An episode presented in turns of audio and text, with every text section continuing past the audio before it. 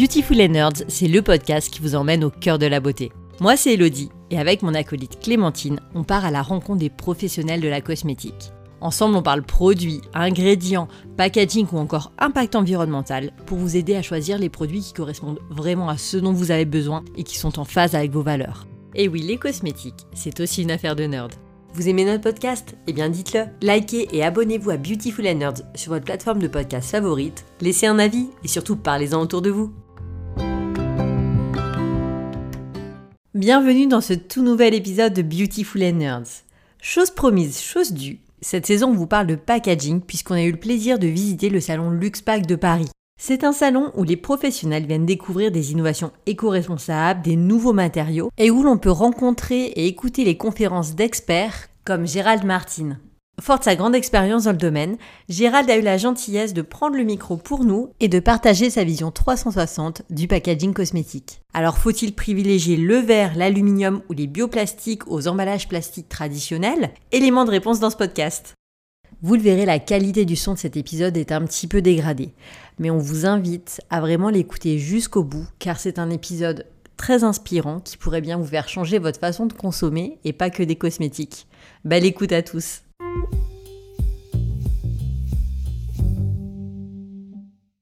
bonjour Gérald, merci beaucoup d'avoir accepté mon invitation de nous rejoindre ici euh, ben, pour l'enregistrement de ce podcast.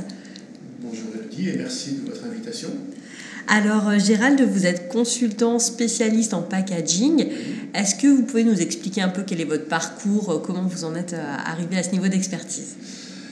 Alors, déjà, j'ai une triple formation qui m'a aidé à, à, prendre en compte la problématique RSE dans toute sa, dans toute sa complexité, parce que c'est un, un, domaine très complexe dans lequel il faut se méfier des idées simples et des solutions immédiates, parce qu'en fait, il n'y en a pas et elles sont compliquées. Euh, donc j'ai une triple formation, vous disais-je. Je suis à la fois physicien, ingénieur et j'ai un diplôme, un MBA.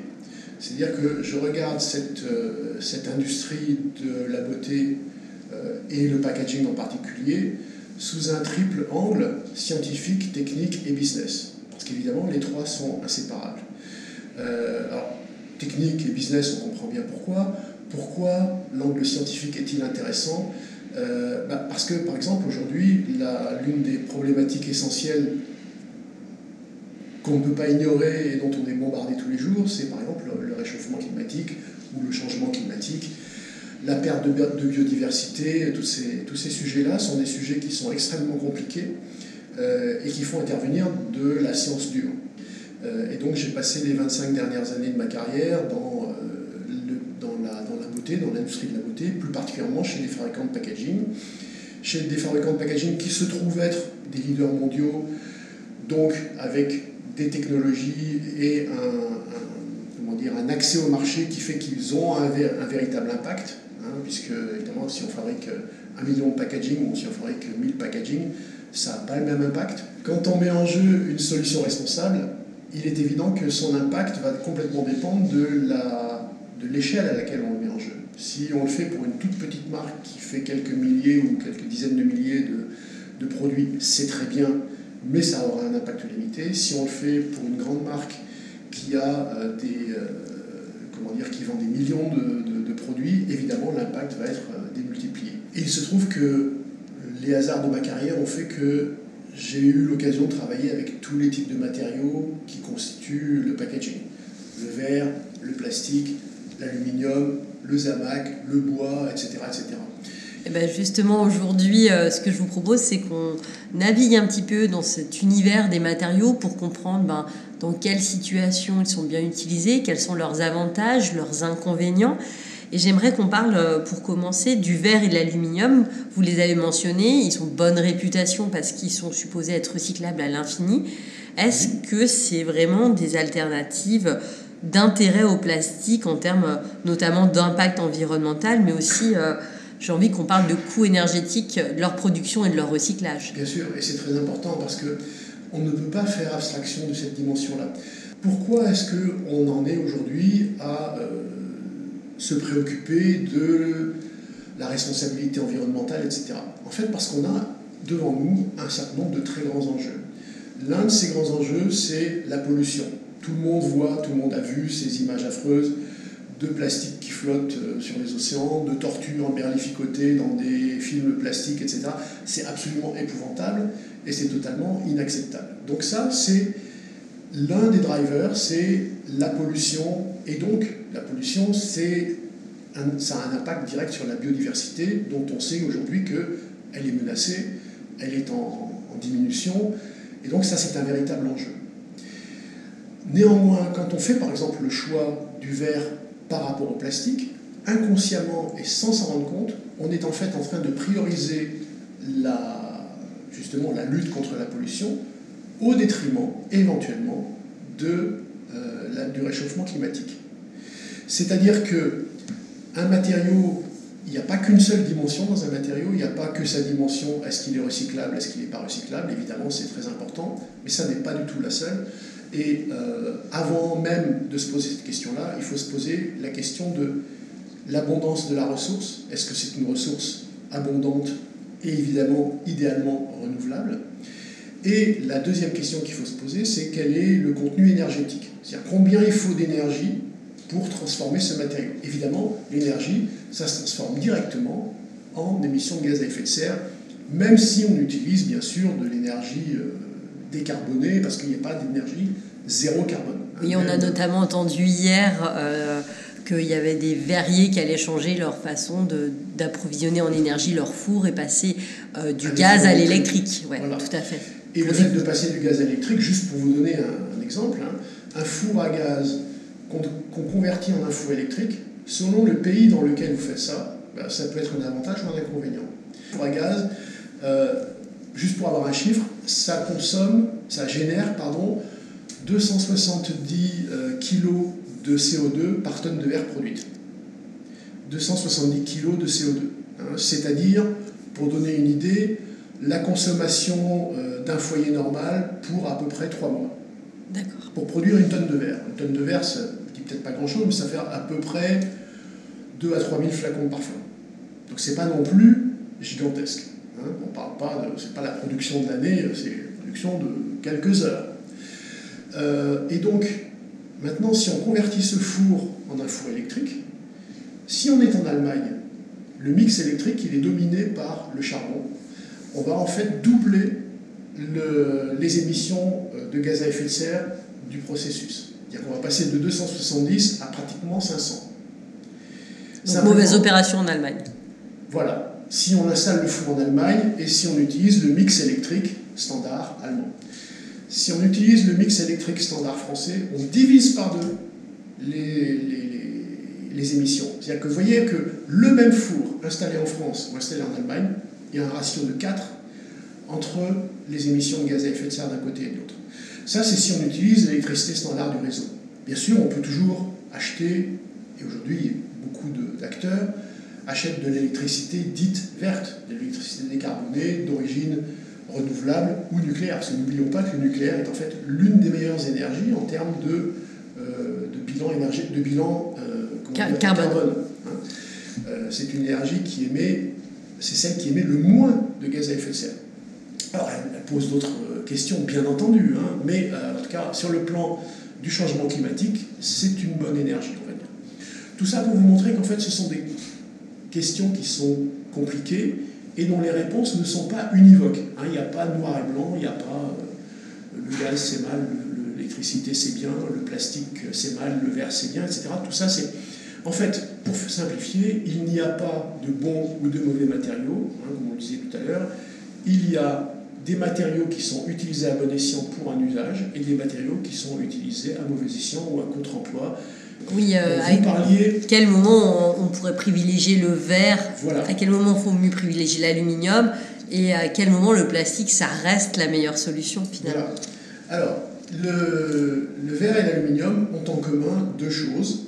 D'abord, d'être des ressources non renouvelables, tout comme le pétrole. Hein. Donc, c'est des, des, comment dire, c'est quelque chose pour lequel il y a des stocks finis sur la planète. Donc, tant qu'on vit sur la planète Terre, bah, on ne pourra pas recréer euh, le nombre d'atomes d'aluminium disponibles sur la planète, il est fini, il a été déterminé au moment de la formation du système solaire, et il n'y en aura pas un atome de plus jusqu'à, euh, dans 20 milliards d'années, la mort du système solaire. Donc voilà, on a un stock fini qu'il nous faut donc utiliser à bon escient. C'est pareil pour le, verre qui est fait à partir de sable. Le sable, ça a l'air d'être très abondant, il y en a plein le Sahara, mais en fait il se trouve que le sable du Sahara il ne convient pas. Et donc pour faire du verre, il faut du sable de rivière et il y en a là aussi pas une infinité.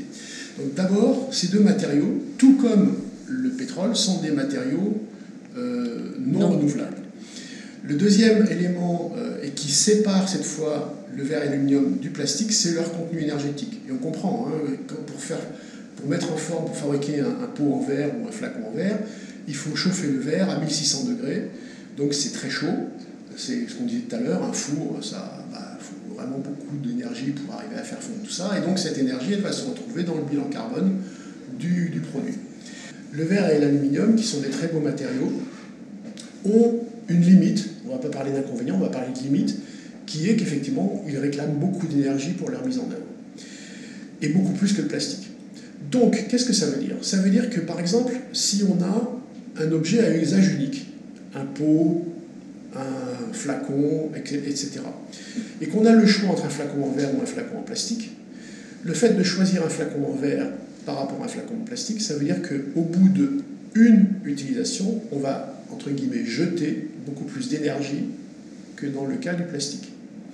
Maintenant, bien entendu, on est dans une euh, transition des modes d'utilisation, des modes de consommation, où on va vers beaucoup plus de réemploi, beaucoup plus de refill, de vrac, etc. Et dans ce cas-là, ces matériaux ont, leur rôle à jouer. C'est-à-dire que si on veut, pour simplifier, le verre est un très bon matériau, un excellent matériau, dès lors qu'on est dans des usages multiples, parce que là, il a cette durabilité, il a cette capacité à être réutilisé, et donc là, on va diviser son empreinte carbone par le nombre d'utilisations, donc au bout de 3, 4, 5 utilisations, il va avoir euh, un impact énergétique qui va devenir inférieur à celui de l'objet similaire en plastique, par exemple. Mais si on doit avoir quelque chose à usage unique, c'est un mauvais choix, parce que on jette à chaque fois, entre guillemets, beaucoup d'énergie. Alors, là, la réponse, j'irais spontanée de la plupart des gens, c'est de se dire oui, mais on recycle.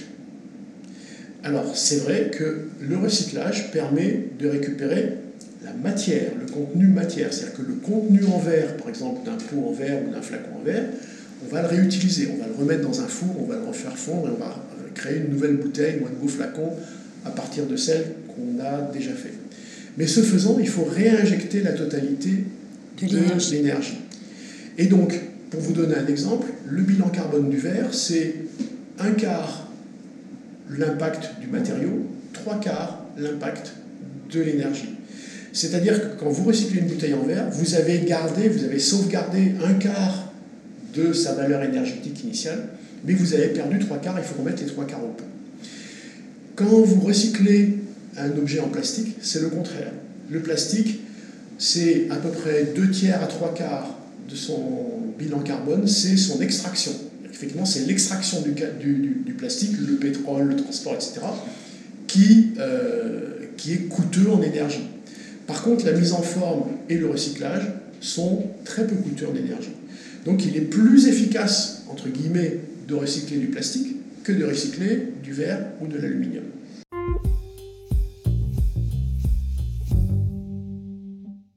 Donc si je résume, finalement le verre et l'aluminium, c'est des solutions qui sont vraiment euh, superbes en termes de qualité de produit, de, protection, de protection, de neutralité, de durabilité. Mais avec un système de réutilisation, de réemploi plus que de recyclage. C'est ça. Tout le monde, je pense, a entendu aujourd'hui le fameux, euh, les fameux 3R. Les fameux 3R, oui. Alors, qui sont, je le rappelle, et dans cet ordre-là, réduire, réemployer, recycler. Et c'est pas un menu à la carte. Hein, c'est pas un menu où on dit tiens, bah, moi je vais choisir de recycler, c'est bon, j'ai fait mon boulot. En fait, il faut faire les trois et les faire dans cet ordre-là. Parce que finalement, si on réfléchit un peu à. Si on prend un pas de recul par rapport à ce qu'on fait quand on consomme un produit, on va avoir mis en jeu, même sans s'en rendre compte, euh, bah, de l'extraction du matériau, que ce soit l'aluminium, du plastique, du verre, etc. Il y a une phase d'extraction, donc on va avoir des carrières, des mines, etc. Donc des choses qui sont pas franchement sympa pour la nature, quel que soit le matériau. Ensuite, on va transporter tout ça, on va le transformer dans des usines qui utilisent de l'énergie pour modifier le matériau, pour le raffiner, etc. Euh, on va ensuite livrer ce matériau à un fabricant de packaging qui va en faire un superbe packaging. Tout ça, ça va être livré chez un conditionneur qui va remplir la formule, ça va être livré chez Sephora ou chez Amazon, chez qui on va faire ses courses. Donc, en fait, en amont de la chaîne de consommation, il y a toute une partie du cycle de vie qui a existé et dont, évidemment, en tant que particulier, on a rarement conscience.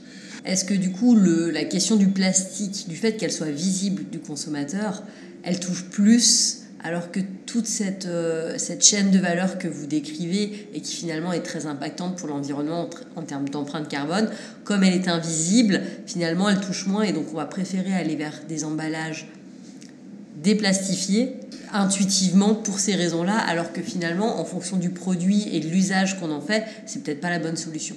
C'est exactement ça qui se produit en fait.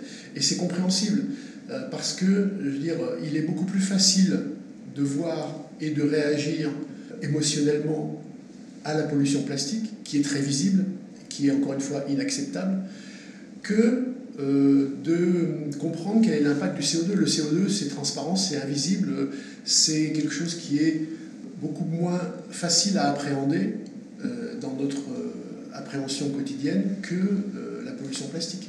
Et donc, c'est un petit peu ce qu'on disait au départ, il y a des grands enjeux qui sont un peu antagonistes, c'est-à-dire que la, protection de l'environnement, la protection de la biodiversité, donc la pollution, parfois, pas toujours, mais parfois et même souvent, s'oppose à la lutte contre le réchauffement climatique. Or, et là je pense que je n'apprends rien à personne, c'est le sujet du moment. Il n'y a pas de sujet plus important et plus, euh, je dirais, euh, grave que celui-là. Hein, c'est le sujet probablement le plus challenging que l'humanité ait eu à traiter de toute son histoire. Mais évidemment, c'est compliqué parce que le CO2, on ne se rend pas compte déjà de comment on l'émet, quand on l'émet, en faisant quoi, et surtout, il est totalement transparent et l'atmosphère, on ne voit pas. Donc, il est naturellement plus facile de réagir à la pollution plastique que euh, de comprendre quel est l'impact CO2. Alors encore une fois, je ne suis pas en train de dire qu'il faut revenir au plastique et le plastique c'est fantastique. Mais le plastique a son rôle à jouer, en particulier parce que c'est un matériau léger, résistant, très protecteur. Imaginez aujourd'hui si vous allez euh, à l'hôpital et que vous avez besoin d'une transfusion sanguine, s'il n'y avait pas de poche en plastique pour transporter votre sang, ben vous seriez très mal.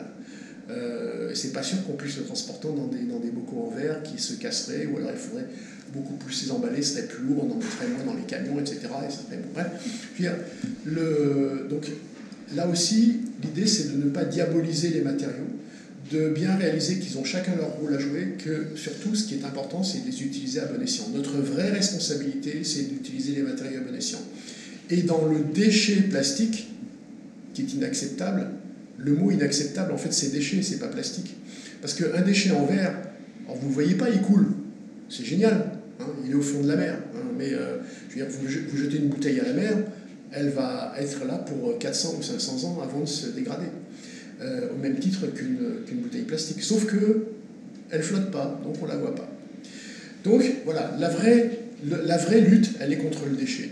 Et donc le vrai enjeu, c'est de travailler sur la, comment dire, la, prise de conscience sur le geste de bien consommer, sur le geste de tri en fin de vie, sur euh, l'existence, la mise en place d'infrastructures, parce que ça, tout ça, ça ne se met pas en place par l'opération du Saint-Esprit. Hein. Il y a des gros investissements derrière, à la fois des collectivités locales pour mettre en place des systèmes de collecte et des industriels pour, bah, une fois qu'on a collecté, il faut trier, euh, séparer. Euh, conditionner de manière à remettre ces matériaux dans l'économie. Donc tout l'enjeu de l'économie circulaire, c'est ça, c'est de finalement circulariser l'économie, faire que plus rien ne devienne un déchet.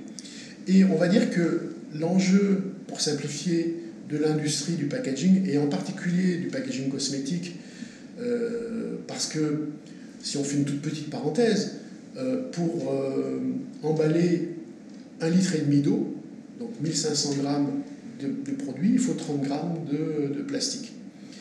Pour emballer 3 grammes de rouge à lèvres, il faut 30 grammes de plastique. A qu'avec la même quantité de matériaux, de plastique, mais ce serait pareil avec autre chose, ce serait même pire si on mettait du verre, euh, avec la même quantité de matériaux, dans un sens, vous, emballez, entre guillemets, vous permettez de transporter, d'utiliser euh, un litre et demi d'eau ou 3 grammes de rouge à lèvres. Donc on voit bien que l'industrie cosmétique, même si elle n'a pas du tout les mêmes volumes et que, euh, évidemment, l'impact global est moindre que celui de l'industrie agroalimentaire, en termes de proportion produit contenant, elle est très impactante. On parlait du 3R, hein, du fait qu'il faut d'abord commencer par réduire, parce qu'effectivement, là, il y en a sous le pied, si je puis dire. On est allé un peu loin dans le suremballage, en particulier dans la beauté. Hein, et on comprend bien, parce que c'est des produits qui ont une dimension hédoniste, qui ont une dimension de plaisir, qui ont une dimension, je dirais, de, de petit luxe au quotidien euh, qu'on s'offre à soi-même. Il y a aussi un, un, aspect, on va dire, pour la marque de, de se démarquer en fait, euh, de, de ses concurrents. Alors oui, mais je dirais que le fait de se démarquer de ses concurrents, ça va jouer sur le design, etc. Mais finalement, tout le monde va utiliser et regarder un flacon de parfum, et ils sont tous à peu près euh, dans les mêmes, euh, dans les mêmes poids, hein, même si bon, il y a des variations de 1 à 2. Mais euh, c'est pas tellement là-dessus que la marque va se différencier. Elle va se différencier sur le, le, design éventuellement et surtout le mode d'utilisation. C'est-à-dire qu'une marque qui va choisir de faire du re-remplissable par rapport à une marque qui va choisir de n'offrir que de l'usage unique, là, il y a un véritable impact. Par contre, sur un flacon unique, c'est à peu près la même chose. Donc, le premier R, c'est de réduire. Le deuxième R, c'est de réemployer, donc de réutiliser. Et là, c'est là qu'il y a un boulevard. Parce que, autant, par exemple, il faut d'énormes efforts pour réduire au départ, hein, par exemple, euh, diviser par deux le poids d'un flacon euh, de parfum, c'est possible, mais ça n'est pas trivial. Euh, c'est beaucoup de travail. Par contre, il suffit de réemployer une fois le flacon pour avoir obtenu le même bénéfice que si on l'avait allégé de 50%. Donc vous comprenez bien que voilà, quand on, quand on a choisi une marque qui permet de re-remplir son flacon, je veux dire, très rapidement, au bout de la deuxième, la troisième, la quatrième utilisation, évidemment, au bout d'un moment, peut-être qu'on va se lasser, qu'on va changer, ou je sais pas quoi, mais très très rapidement, on va avoir un effet bénéfique et une diminution de l'empreinte globale, au global. Et c'est vraiment sur l'ensemble du cycle de vie qu'il faut mesurer cette empreinte, et pas sur une utilisation. D'où cette lutte, cette euh, guerre qui a été lancée à l'usage unique. Et c'est logique. L'usage unique, en fait, L'usage unique, c'est quelque chose de très récent. L'usage unique, euh, nos grands-parents, nos arrière-grands-parents ne connaissaient pas. Je veux dire, ils ramenaient leur bouteille de vin au magasin et ils échangeaient, ou leur bouteille de lait. Euh, c'est quelque chose qui date des années 50, des années 1900. Quoi. 1950, c'est là qu'on a commencé. Et pourquoi on en est arrivé là? Parce qu'en fait, pour les marques, il est beaucoup plus facile de pousser des produits sur le marché et de dire après, on s'en lave les mains. C'est vous, monsieur le consommateur, madame la consommatrice, qui devait faire le geste de tri. Si vous ne le faites pas, d'ailleurs, on va vous pointer du doigt en vous disant que vous êtes un mauvais citoyen parce que vous n'avez pas fait votre geste de tri, ce qui n'est pas faux. Hein. Euh, aujourd'hui, les, taux de recyclage plafonnent, euh, alors qu'on voit encore euh, dans la rue des bouteilles qui traînent par terre, des paquets de cigarettes, c'est inacceptable. Hein. Donc quelqu'un a fait le choix conscient de dire j'en ai rien à foutre et je ne mets pas le truc dans la poubelle. Donc il y a du progrès à faire de ce côté-là. Mais donc tout ça pour dire que la marque, elle, une fois qu'elle a mis le produit sur le marché, c'est plus son problème. C'est le problème du consommateur et c'est le problème de la collectivité qui doit mettre en place les systèmes de tri, les bennes, les camions, les machins pour trier tout ça. Or, finalement, on peut se dire que la marque qui met un produit sur le marché pourrait être considérée comme devant prendre la responsabilité de son produit jusqu'à la fin de sa vie. Et c'est ce qui est en train, en fait, de, se produire avec tous ces mouvements vers le réemploi, vers l'interdiction de l'usage unique, etc. C'est-à-dire que quand vous regardez un système de consigne, qu'est-ce que c'est qu'un système de consigne? C'est un système dans lequel le packaging n'appartient pas au consommateur, mais il appartient à la marque. Et la marque, une fois que le packaging a été utilisé une fois et que le consommateur le ramène au magasin ou le renvoie ou peu importe, il revient dans le circuit. C'est-à-dire qu'en fait, il fait partie des investissements de la marque, au même titre que ses machines, etc. Ça n'est plus un produit à usage unique, c'est un investissement qui appartient à la marque. Mais tout ça, évidemment, c'est pas gratuit. Il faut mettre en place des systèmes de collecte, etc. Donc en fait, ce système dans lequel on fonctionne aujourd'hui, il est le résultat d'une évolution qui a commencé dans les, années, dans les années 50, qui va vers en fait plus de facilité, de praticité et de, comment dire, de gains économiques pour les marques.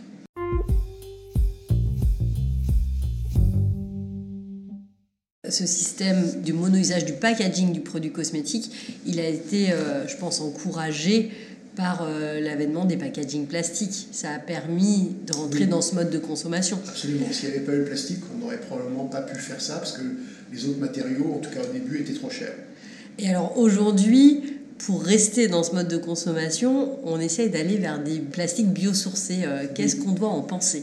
Alors en effet, les plastiques biosourcés sont un grand champ euh, de, travail, d'exploration, de RD euh, et d'industriel. il faut déjà quelques ordres de grandeur. Aujourd'hui, les bioplastiques représentent 2% des plastiques utilisés dans le monde. En gros, il y a 80, dans la totalité des plastiques qu'on voit tout autour de nous, que ce soit le tableau de bord de la voiture, euh, l'intérieur du frigo ou euh, le packaging. Tout ça, c'est à 98% d'origine pétro-sourcée et à 2% euh, d'origine biosourcée. Tu as déjà qu'on dise qu'un bioplastique, c'est un plastique issu de matière végétale. bien sûr, ça je vais l'expliquer tout de suite. Qu'est-ce que c'est qu'un bioplastique? Un bioplastique, c'est un plastique dont la matière première est une matière végétale. On va tout de suite un petit peu expliquer plus en détail quel genre de matière végétale par opposition à un plastique pétrosourcé qui est lui aussi une matière végétale mais qui a plusieurs millions d'années. Hein, et donc euh, s'il fallait qu'on attende que les stocks se renouvellent, bah, effectivement on se donne rendez-vous dans quelques millions d'années euh, et quand euh, les dinosaures auront réapparu, peut-être qu'on aura de nouveau du pétrole. Bref, au-delà de l'anecdote, le bioplastique c'est donc un plastique qui est fabriqué par des plantes à la base. Et donc là il y a plusieurs il y a deux grandes familles de bioplastiques déjà, euh, parce que on pense souvent, enfin le, grand public pense, associe la notion de bioplastique, déjà il y a bio dans le, dans le, dans le, dans le mot, à la biodégradabilité. Or, ça n'est pas systématique et c'est même plutôt euh, l'exception. Donc on peut prendre l'exemple du polyéthylène, donc on appelle ça le PE en abrégé, donc le polyéthylène est un plastique que l'on peut obtenir soit à partir de pétrole, soit à partir de ressources euh, naturelles. En fait, grosso modo, tout ce qui fermente et qui donne de l'alcool peut donner du polyéthylène. Maintenant, il faut voir que les bioplastiques sont passés par plusieurs étapes et qu'il y a plusieurs générations de bioplastiques qui ont des impacts très différents sur l'ensemble du système. Les premiers bioplastiques que l'on a fabriqués étaient à base d'amidon de maïs, d'amidon de pommes de terre euh, ou de betterave. Donc des produits qui étaient en concurrence avec l'alimentation, avec des conséquences qui ont pu être dramatiques. Par exemple, le Mexique, qui est un grand producteur de maïs, au, début des années 2000, quand la, première vague des, bioplastiques et des biocarburants, parce que les biocarburants c'est exactement pareil, euh, a démarré, euh, ça a créé une très forte demande de, les cours du maïs sont augmentés et les paysans mexicains qui se nourrissent de maïs, en fait, n'avaient plus les moyens d'acheter du maïs pour se nourrir. Et donc, il faut considérer le système dans son ensemble et pas juste le, segment des bioplastiques. Donc, on a rapidement compris qu'on ne pouvait pas se permettre, sur un plan éthique, d'avoir des bioplastiques qui soient en concurrence avec des ressources alimentaires. Donc, la deuxième génération de bioplastiques, qui est celle qu'on utilise essentiellement aujourd'hui, sont des plastiques qui sont issus de déchets, essentiellement. Par exemple, ça peut être de la sciure de bois qui vient des scieries, donc quelque chose qui est un déchet qui aurait été éventuellement brûlé, enfoui ou je sais pas quoi, euh, qu'on va utiliser pour fabriquer des bioplastiques, ou la bagasse de la canne à sucre. La bagasse, c'est donc le, résidu de cette extraction de la canne à sucre, euh, qui va soit être enfoui pour en faire un, engrais naturel, soit être brûlé dans les chaudières pour faire fonctionner l'usine, par exemple, mais dont on peut aussi extraire euh, un matériau qui va servir à faire des bioplastiques. Et par exemple, c'est le cas aujourd'hui du bioplastique le plus utilisé dans le monde, qui est le biopolyéthylène, euh, avec une société qui est leader mondial de cette, de cette industrie qui est brésilienne, parce qu'il y a beaucoup de culture de canne à sucre au Brésil. Et il se trouve, et là c'est le double effet qui se coule avantageux, c'est que la canne à sucre se contente de sols très pauvres. Et que par exemple au Brésil, il y a eu beaucoup de sols qui ont été je dirais, un peu dévastés par l'agriculture intensive, dont on s'aperçoit aujourd'hui qu'ils sont appauvris et qu'ils ne permettent pas de cultiver grand-chose. Et la canne à sucre se contente très bien de ces sols-là et va même régénérer ces sols. Du coup, le fait de cultiver de la canne à sucre pour faire du bioplastique, outre le fait d'économiser des ressources pétrochimiques, euh, va permettre de régénérer les sols. Donc ça, c'est vraiment un cas, on va dire, d'école le bon cas. On, finalement, on fait de l'upcycling parce qu'on utilise des déchets et on permet une sorte de rotation des cultures euh, au Brésil qu'il n'y avait pas jusqu'à maintenant. Exactement. Et on permet de régénérer des, écosystèmes qui avaient été endommagés par euh, une, une, agriculture un peu trop euh, industrielle et peu respectueuse. Néanmoins, et même dans ce cas-là, il faut bien réaliser que un bioplastique, certes, on a extrait, on a économisé l'extraction du pétrole au profit d'une ressource qui est renouvelable, puisque par définition, une plante, ça repousse chaque année, à condition que l'écosystème le permette. Hein. et par exemple, le réchauffement climatique va, de ce point de vue-là, poser des problèmes, puisque les rendements agricoles vont diminuer, donc les rendements aussi de production des bioplastiques également.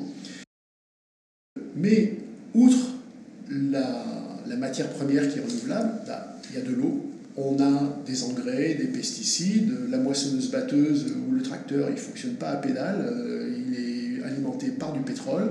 Donc on a fait ce qu'on appelle en, comment dire, analyse des cycles de vie un transfert d'impact. C'est-à-dire qu'on a amélioré l'un des aspects de, du bilan environnemental du produit, à savoir l'extraction de ressources non renouvelables comme le pétrole, qu'on a éliminé, mais au prix de quelque chose qu'on a généré en plus, qui est l'utilisation d'eau douce, l'utilisation de pesticides, d'engrais, etc. Donc tout ça, ça pose un problème plus global. Et en fait, on voit qu'en fait, toute solution vient avec des conséquences, vient avec ses impacts, et que le rôle des industriels, le rôle du public, c'est d'être suffisamment éduqué pour le public et suffisamment responsable pour les industriels pour faire un bilan raisonné de ces impacts. Finalement, il n'y a pas de solution idéale, il n'y a que des arbitrages, que des arbitrages entre des solutions imparfaites, et on va essayer de choisir la solution la moins imparfaite, la moins impactante, mais il faut tout de suite abandonner l'idée qu'il pourrait y avoir, qu'il pourrait exister un mode de consommation responsable qui n'ait aucun impact sur la planète. Ça n'existe pas. D'où, on parlait tout à l'heure des trois R, il y a un quatrième R qui est en train d'apparaître et qui, euh, qui, est très important à comprendre de la part des consommateurs et qui vient en amont des trois premières, avant même de réduire, de réutiliser et de recycler, il y a un premier R qui est refusé. Se poser la question, est-ce que j'ai vraiment besoin de ça? Est-ce que j'ai vraiment besoin de ça au regard de euh, l'impact que ça a? Voilà, ça c'est une vraie question et c'est une question qui va engager une réflexion plus globale sur les modes de consommation et qui va aller par exemple vers la, notion de sobriété. Et l'idéal, c'est d'aller vers une sobriété heureuse et euh, acceptée, et pas une sobriété imposée. Un jour ou l'autre, les modes de vie que l'on connaît, que l'on considère comme naturels, vont être sérieusement remis en question. Et donc, on a deux manières de le faire. Soit on attend d'être dans le mur et que ça nous soit imposé par les circonstances, soit on anticipe et on accepte de faire sa part justement en allant vers la sobriété, en se demandant vraiment est-ce que j'ai besoin d'une voiture? Si j'ai vraiment besoin d'une voiture, est-ce que j'ai besoin d'une voiture de 2 tonnes et demie euh, pour, euh, pour aller euh, frimer sur les Champs-Élysées? Je, force le trait, bien entendu, mais vous voyez ce que je veux dire. Je, vais prendre un exemple qui, force un peu le trait. J'ai vu il n'y a pas longtemps la publicité d'une marque de bière, je ne vais pas la citer pour ne pas lui faire honte, parce qu'elle devrait avoir honte, qui a mis au point un truc génial dont je ne comprends pas comment on ait pu se passer aussi longtemps. C'est quand on est sur un terrain de golf, on a soif. Comment est-ce qu'on peut avoir une bière fraîche sur un terrain de golf? Eh bien c'est super simple. On a un petit robot qui porte une glacière, qui vous suit sur le terrain de golf et qui vous permet de boire votre bière fraîche euh, au trou numéro 23. Donc il faut quand même se poser la question de mais qu'est-ce qui se passe dans la tête des gens qui ont conçu ça et des gens qui achètent ça? Parce que je veux dire, forcément, hein, comme disait Coluche, euh, quand on pense qu'il suffirait que vous ne l'achetiez pas pour que ça ne se vende pas, il y a forcément quelqu'un qui achète. Il y a forcément quelqu'un qui est euh, demandeur de ce truc-là, même si évidemment c'est pas vous et moi, j'imagine. Mais donc cet exemple qui est un petit peu extrême et qui, force le trait a l'avantage, je pense, de, mettre en lumière cette notion de posons-nous la question quand on achète quelque chose, est-ce qu'on en a vraiment besoin? Finalement, c'est cette tendance de on va consommer moins, l'essentiel, mais mieux. Et mieux. Voilà, avec des circuits plus courts, en rémunérant mieux les, euh, les intermédiaires, euh, les paysans euh, qui crèvent la dalle, etc. Bref, il y, a, tout un système de société à mettre en cause et à réinventer. Et en fait, le challenge qui est en face de nous, c'est un design challenge. Le, comment dire, l'économie circulaire ou le développement durable, on peut le voir comme une contrainte en disant oh là, c'est chiant, on va pas pouvoir faire ce qu'on faisait jusqu'à maintenant. Mais on peut le prendre aussi comme une vision enthousiaste de dire ben, il y a un système de société à réinventer, à réinventer tous ensemble pour vivre en harmonie avec la nature et avec les ressources que la Terre nous offre, parce que de toute façon, ça, qu'on le veuille ou pas, on n'aura pas la main là-dessus. Alors Gérald, je, suis euh, contente et à la fois euh, assez euh, surprise et émerveillée par, euh, par notre discussion parce que c'est vrai que je vous avais invité pour parler de choses hyper terre à terre, de dire est-ce que le plastique c'est bien, est-ce que l'aluminium, le verre c'est bien? Et finalement, on se rend compte que les questions de packaging, ça va bien au-delà du choix simple d'un matériau pour transporter, préserver un produit. C'est vraiment un choix de, consommation, de mode de vie, de réflexion, de prise de hauteur par rapport à notre société et notre, et, notre système de, consommation. Donc merci bah, d'avoir apporté votre éclairage, votre vision, d'avoir nourri le débat. Et je pense que euh, euh, notre conclusion d'aujourd'hui, ça serait peut-être, oui, on va consommer moins mais mieux, et puis on va prendre un petit peu de hauteur sur non seulement les produits qu'on achète, mais aussi sur notre mode de vie. Oui.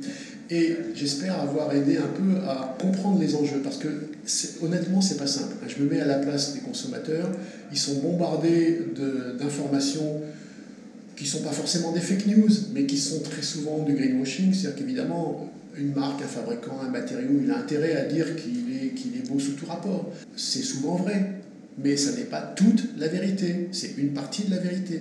Et donc, justement, le gros travail très compliqué qu'ont à faire les consommateurs, c'est à essayer d'aller au-delà de ces discours manipulateurs pour faire des choix éclairés. Et un choix éclairé, ça passe par de l'éducation. Et merci d'apporter votre pierre à cette grande euh, ambition. Eh merci beaucoup. En tout cas, nous, on s'y emploie chaque jour. Et euh, merci d'avoir apporté votre pierre et d'avoir fait évoluer euh, les réflexions et le discours sur le sujet. Et quand vous voulez pour la suite. Avec grand plaisir. À très bientôt.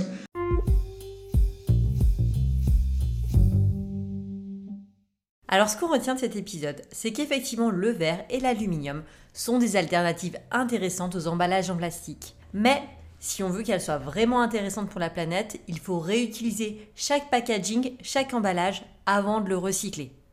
Les bioplastiques ont également des avantages puisqu'ils permettent de limiter le recours aux ressources pétrochimiques. Néanmoins, là encore, pas de solution miracle. Il ne faut pas négliger leur impact environnemental, notamment lié à l'utilisation de pesticides ou l'utilisation d'eau, qui est une ressource de plus en plus rare. Ils n'apportent aucune solution en termes de diminution de déchets. Que ce soit pour des questions environnementales ou des questions de compétition avec les ressources alimentaires, il n'est pas du tout envisageable aujourd'hui de remplacer totalement les plastiques traditionnels par des bioplastiques. Réduire, réutiliser, recycler, c'est la théorie des trois R qui doit petit à petit nous amener vers des emballages plus responsables. Ils doivent être mis en application dans cet ordre précis.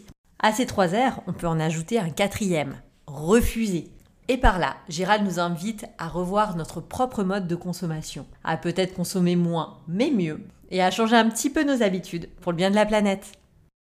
Nous resterons au Luxpack de Paris pour notre prochain épisode, puisque nous irons à la rencontre de Clotilde Manzano, qui nous parlera des emballages en cellulose. Si, si, vous voyez, ces fameux tubes de déo en carton qu'on trouve de plus en plus dans nos rayons, sont-ils vraiment plus éco-responsables? Élément de réponse dans notre prochain épisode. D'ici là, prenez soin de vous et surtout, restez connectés au Beauty Nerds.